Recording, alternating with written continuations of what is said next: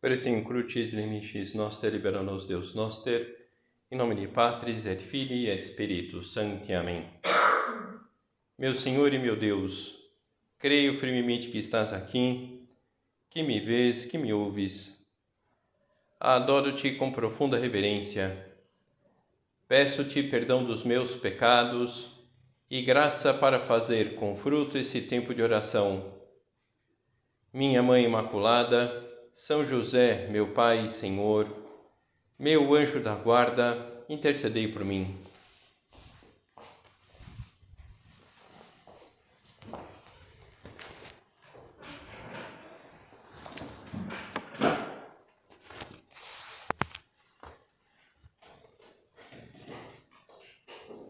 Estamos hoje no nosso recolhimento meditando sobre essa é, na verdade, meditando, renovando esse desejo de, de apostar na luta pela santidade, baseada na força de Deus. Uma força alimentada de diversos modos, sem dúvida alguma, o evento da ressurreição é uma é um episódio que de alguma forma demonstra a força de Deus a ressurreição de Cristo, a ressurreição da filha do Jairo, do filho da viúva de Naim, do Lázaro. Que pena nos vermos tantas vezes apegados, apegadas à nossa lógica, aos nossos costumes, às nossas misérias, ao próprio modo equivocado, soberbo de enxergar os acontecimentos. Que bom seria considerarmos o poder de Deus que vai atuando, o poder de Deus que vai fazendo o que for necessário para construir a nossa santidade, transformando-nos em instrumentos idôneos para os seus projetos, para os projetos da obra aqui na, na nossa região. O recolhimento é o momento de fazer um pouco de exame sobre as nossas próprias vidas, sobre as nossas disposições e, e, podemos, uma vez mais, olhar para a nossa. É duro ter que admitir isso, né? mas para a nossa mesquinhez. E quando nós olhamos para a nossa mesquinhez em geral, encontraremos é, dois tipos de posturas: a postura da pessoa indecisa e a postura da pessoa desanimada. Os, os indecisos têm dificuldade de começar algo e as pessoas desanimadas de terminar o que haviam começado. Tanto um como outro são manifestações, manifestações de falta de esperança, de um apegamento à própria pessoa e não ao poder de Deus. Quando não desejamos algo com esperança, sobretudo os bens sobrenaturais, eh, será possível almejar aquele algo que nós desejamos? E, e, e se nós almejamos, será possível perseverar na sua busca sem esperança? É complicado.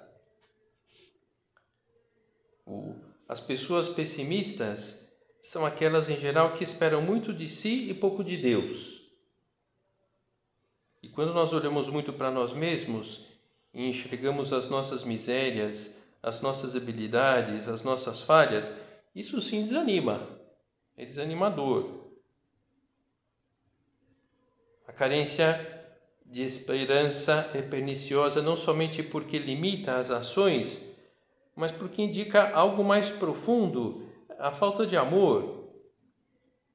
Os homens, as mulheres sem esperança são pessoas que não sabem amar, porque amar é sempre correr um risco. É uma entrega aos outros, é um perder a si. E, e, e corre-se o risco de não ser correspondido ou correspondida. É, é um risco de sofrer, não há dúvida. Mas é, é, é, é colocar-se em ocasião de participar de uma grande alegria também, à medida que é, a, a, aquela situação concreta nós nos abandonamos em Deus para levar aquilo em frente. Por isso, não querer perder, não querer sofrer, é, não querer começar, é, logicamente não se empreende nada, ou pouca coisa. E, a atitude da pessoa esperançosa é diferente. É, a pessoa ama, a pessoa quer, e a pessoa, ela a pessoa se lança, confiando naquilo que nosso Senhor faz.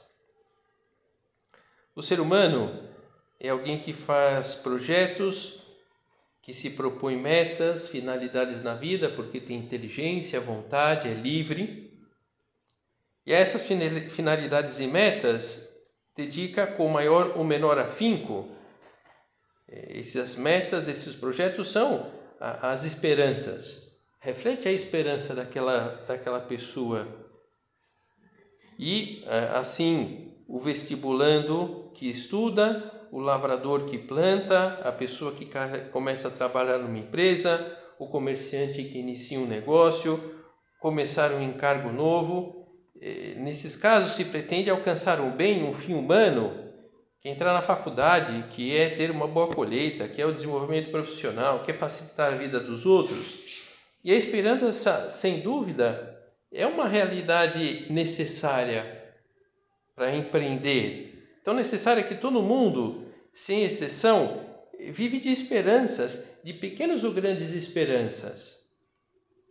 A esperança de um bom fim de semana, a esperança de um momento agradável de uma reunião de família, a esperança de um êxito profissional, a esperança da conversão de uma amiga, a esperança de aproveitar uma boa oferta no shopping. É, é, essas, é, faz parte da vida. E assim o pobre, assim o rico, o sábio, o ignorante, a criança, o velho, as pequenas e grandes esperanças são o motor, melhor, o combustível da vida. Se nós olhamos, por exemplo, para um, para um, para um artista, se nós olhamos é, para um atleta, é a esperança do êxito, é o amor à obra que impele a sofrer tudo por aquela obra, a começar e recomeçar quantas vezes for, for necessário, a, a fim de atingir a vitória a fim de terminar aquela obra de arte. E é a esperança que dá forças, onde muitas vezes a, a, a própria natureza se acha fraca. A, né, a esperança de, de, de, de, de aquela obra eh, ficar bem acabada, a esperança daquela conquista no âmbito do esporte. Quando há esperança, temos combustível o combustível, o carro com combustível anda. E a nossa vida anda. E estudamos e trabalhamos e cantamos e vivemos. Agora, se falta, se não há no horizonte essas pequenas esperanças, é, termina o combustível e o carro sem combustível ele para. E não nos movemos e desaparecem as perspectivas da vida. E se não há perspectivas, o que nos domina é o desânimo, é o tédio. E o desânimo, por sua vez, pode ganhar terreno e acabar tomando conta de nós, nos amarrando dentro de casa, nos amarrando na frente de um computador, na nossa zona de conforto. E se a esperança é a última que morre, o que acontecerá se ela estiver morta? É pouca coisa. Yeah. Então, por isso que também a, a esperança, como o combustível que move, acaba determinando o tipo de pessoas que nós somos. Pessoas ousadas ou pessoas assim um pouco um pouco tacanhas, digamos assim. Esperanças valiosas se tornam uma pessoa magnânima, audaz, decidida, empreendedora. As esperanças mesquinhas torna a pessoa medíocre, pequena, reduzida. A esperança é a virtude que torna uma, uma pessoa é, é, um, um, é, um gigante, uma gigante ou um pigmeu, conforme a esperança que tenha crescerá ou se tornará medíocre. Por isso, ter alguma esperança não resolve o problema da vida, é preciso ter a verdadeira esperança. E qual é a verdadeira esperança? Em primeiríssimo lugar, a virtude, a virtude teologal da esperança que nós pedimos a Deus. Então, eh, dentro desse exame hoje do recolhimento, qual que é a esperança que nós temos? Qual é a esperança que nos move? E algumas pessoas são movidas pelos êxitos humanos, outras pela projeção pessoal no ambiente, outras pelo desejo de perfeição a todo custo, outras movidas pelo desejo de fazer a sua vida algo de grande. Creio que todos nós estamos aqui, demos esse passo ao nos entregarmos a Deus. Agora precisamos de alguma, precisamos de alguma forma renovar essas disposições, renovar as nossas esperanças. O recolhimento pode ser um, um bom momento para isso. Os escribas e fariseus várias vezes citados lá no, no Evangelho, não eram homens qualquer. Ocupavam uma posição de destaque na sociedade da época, eram os responsáveis por guardar a lei mosaica. E, e é de se pensar que aqueles homens que começaram com boas intenções, em algum momento do caminho se desvirtuaram e passaram a viver uma lei sem Deus. Quando nós nos encontramos diante de uma pessoa desanimada, pessimista, podemos talvez pensar que nos encontramos diante de alguém de temperamento fraco, pusilânime, alcanhado, ou, como diz o próprio pessimista, foi a vida que fez assim, foi uma má sorte. E nos enganamos. O âmago dos pessimismos das pessoas desanimadas não reside propriamente num temperamento fraco, nem muito menos em má sorte. É uma questão de, de virtude, é um problema de esperança, é, é, é um problema de, de abrir-nos ao dom de Deus. E dentro dessa força de Deus, essa força se manifesta muitas vezes pela esperança, a esperança sobrenatural.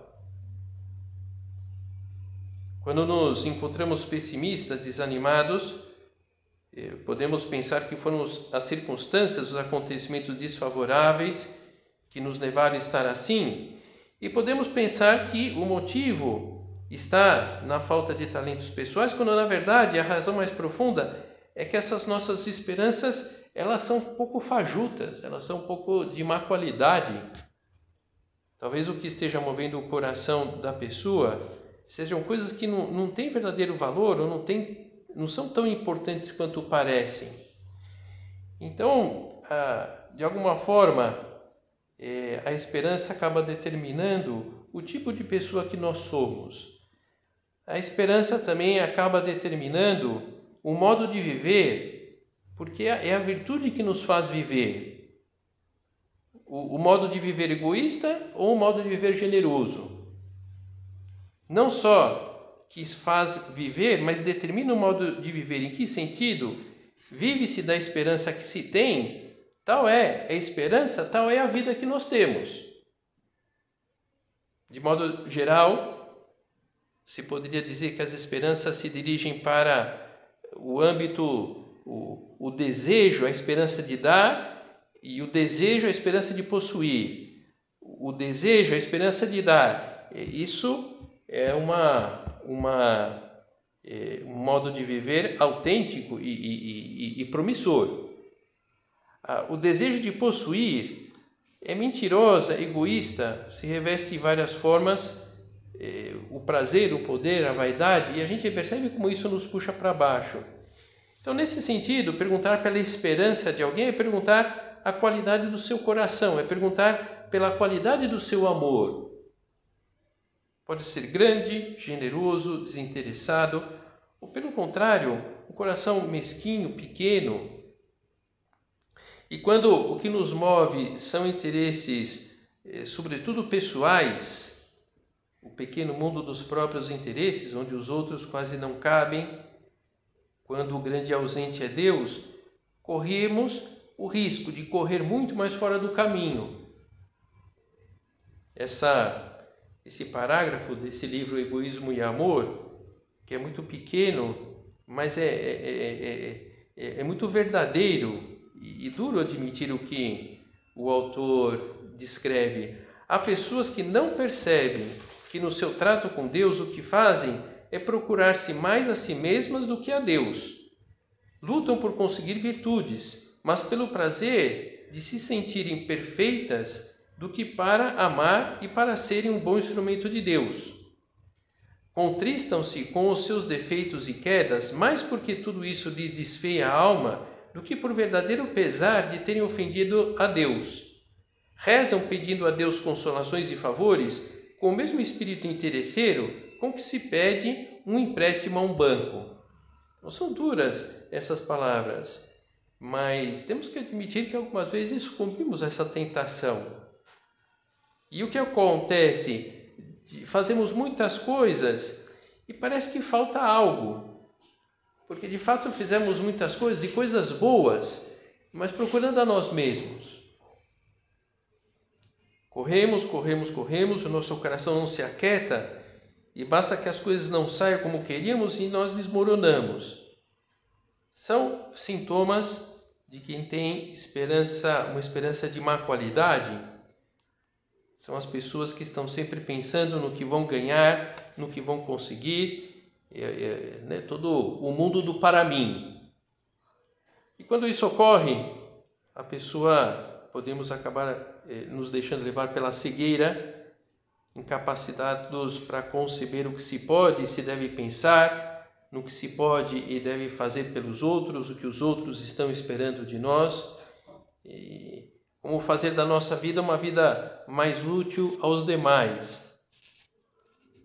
E tais são as nossas esperanças, tal é o nosso coração, mesquinho ou magnânimo, egoísta ou generoso, um coração jovem, cheio de vontade de dar-se, ou um coração envelhecido que só pensa em si e nas suas mesquinharias. É, a, a, a esperança, a qualidade da nossa esperança é decisivo nesse, nesse âmbito da nossa vida, no nosso modo de viver. E a esperança também determina a concepção da própria vida das pessoas, pessoas mundanas ou espirituais. É, o, não sei, né? um, um exemplo é, da mundanidade, não propriamente é, a mundanidade com relação é, é ao pecado, mas a mundanidade, como é, a, a, a pessoa mundana, ela tem uma perspectiva de vida mais limitada.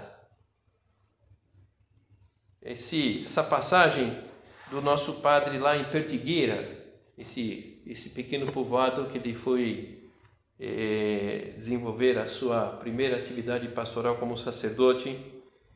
Então, isso está descrito numa das suas biografias. Saturnino e Prudência, em cuja casa o padre estava hospedado, tiveram muitas oportunidades de conversar com o hóspede.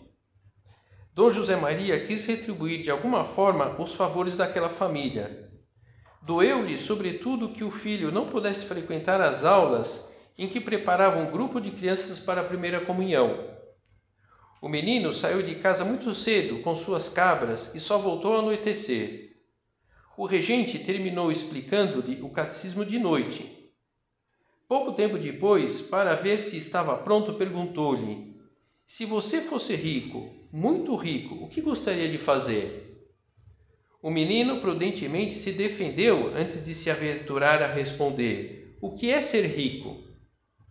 O padre explicou-lhe como pôde que ser rico consistia em ter muito dinheiro, muita roupa, muita terra, vacas muito gordas e cabras muito lúcidas.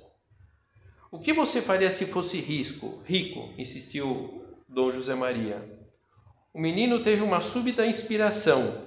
Seus olhos se iluminaram e exclamou: Eu comeria cada tigela de sopa com vinho. O regente ficou muito sério quando ouviu a resposta, pensando consigo mesmo: José Maria, o Espírito Santo está falando porque todas as ambições deste mundo, por maiores que sejam, não passam de uma prosaica tigela de sopa, nada que realmente vale a pena. Então, essas eh, são as, as ambições mundanas do mundo, é, pouca coisa. Assim são as esperanças humanas, um, ter, um, um torcer para que as coisas se ajeitem do modo que possamos alcançar aquilo que pensamos ser a nossa felicidade, e depois, mais cedo ou mais tarde, é, com que decepção percebemos que, que não somos felizes, que aquilo em que nós pusemos o coração não nos preencheu. Foi bom, mas deixou ainda mais fome de bem. Quando o que nos move é algo grande, e concretamente, o que, que nós temos de, de maior? A nossa filiação divina, a nossa vocação. Quando nós, o nosso desejo é fazer render essa nossa filiação, fazer render a nossa vocação, fazer com que a nossa vida seja motivo de felicidade para os outros, quando o que nos move é o amor de Deus, conhecer esse amor, amar nosso Senhor, encontrar Nosso Senhor, então somos felizes já aqui na terra e a nossa vida, ela tem muito sentido. Há uma razão para viver e não uma razão, uma razão qualquer quem vive de esperança, mas a única razão capaz de explicar a existência, uma existência que vale valha realmente a pena. E com isso, nunca nada nos poderá abalar por nada perderemos a paz, porque teremos essa consciência clara de que tudo é passageiro, que o ouro verdadeiro se encontra em Deus, com a certeza de que Ele está do nosso lado, que quer o melhor para nós. E vai batalhar é, no sentido de ajudá-los nesse sentido, lógico, respeitando a nossa liberdade. E desse modo tudo acabará se fazendo sempre com alegria, com gosto, porque queremos, porque amamos de verdade, com esse amor nobre, com amor verdadeiro, e se é nobre e verdadeiro, não acaba nunca. Pode diminuir de intensidade, nós podemos perder essa intensidade, mas sempre será um, um amor é, é, relativamente é, simples de, de recobrar. Uma pessoa que vive de, de esperança, esperança verdadeira, recobrar essa, essa esperança, sobretudo porque é um, uma virtude teologal, é, é muito simples. Porque basta pedir a Nosso Senhor, basta que a gente se abandone nas Suas mãos. Então, a esperança, no fundo, é sempre uma questão de amor aquelas pessoas que não se lançam, aquelas pessoas é, né, onde não se vê uma certa ousadia nas suas, no seu posicionamento, nas suas escolhas, aquela pessoa que falta generosidade, é, é que é, é, recusaram amar ou se contentaram com o um amor pequeno, já que amar é sempre correr o risco, o risco de perder aquele amor, o risco de sofrer por aquele amor não correspondido, o risco de dar-se e, e, digamos, perder um sentido daquela doação. Agora, quando a nossa esperança está em Deus, quando a nossa é, força está em Nosso Senhor, é, nós nunca vamos perder quando a gente aposta nessa vida amorosa com Deus. Nós vamos sofrer, mas nunca nós sofreremos à toa.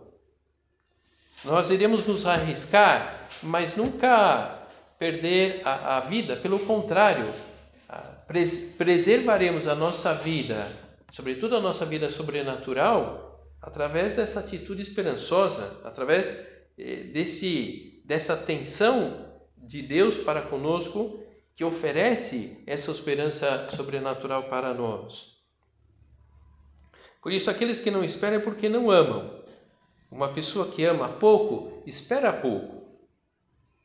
Este povo honra-me com os lábios, mas o seu coração está longe de mim. É vão o culto que me prestam, e as doutrinas que ensinam não passam de preceitos humanos. Seria uma pena que nós nos deixássemos levar por isso. São duras essas palavras de Cristo. Vamos aproveitar essa, essa demonstração de Jesus e honrar de verdade a Deus com o nosso coração, amando com obras e de verdade. É, e como? Através da nossa correspondência. É, propriamente, de que maneira? É, aquilo que vimos na meditação interior, essa, essa cooperação pessoal sendo bons instrumentos, instrumentos dóceis, instrumentos abertos, instrumentos humildes de, de deixar-se utilizar, de deixar-se manejar na mão do artista. Assim, nos lançaremos aos grandes empreendimentos sobrenaturais que nos esperam nesse, nesse segundo semestre agora aqui em Ribeirão Preto. Nossa Senhora foi uma mulher de esperança porque ela amou muito.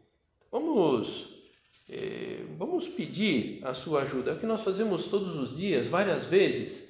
Santa Maria, esperança nossa. E por que nós podemos depositar eh, nela a nossa esperança?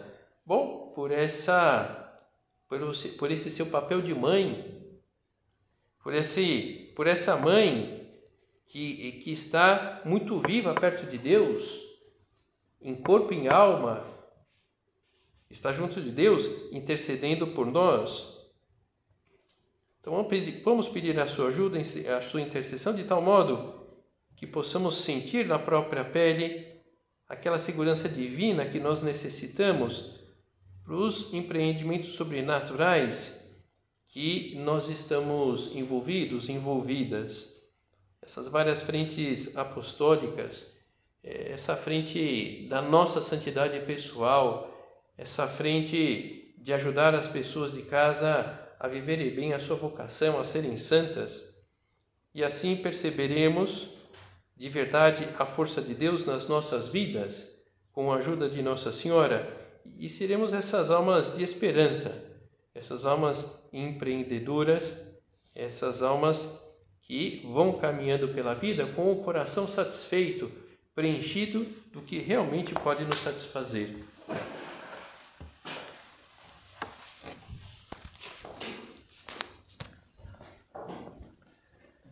Dou-te graças, meu Deus, pelos bons propósitos, afetos e inspirações que me comunicaste nesta meditação. Peço-te ajuda para os pôr em prática.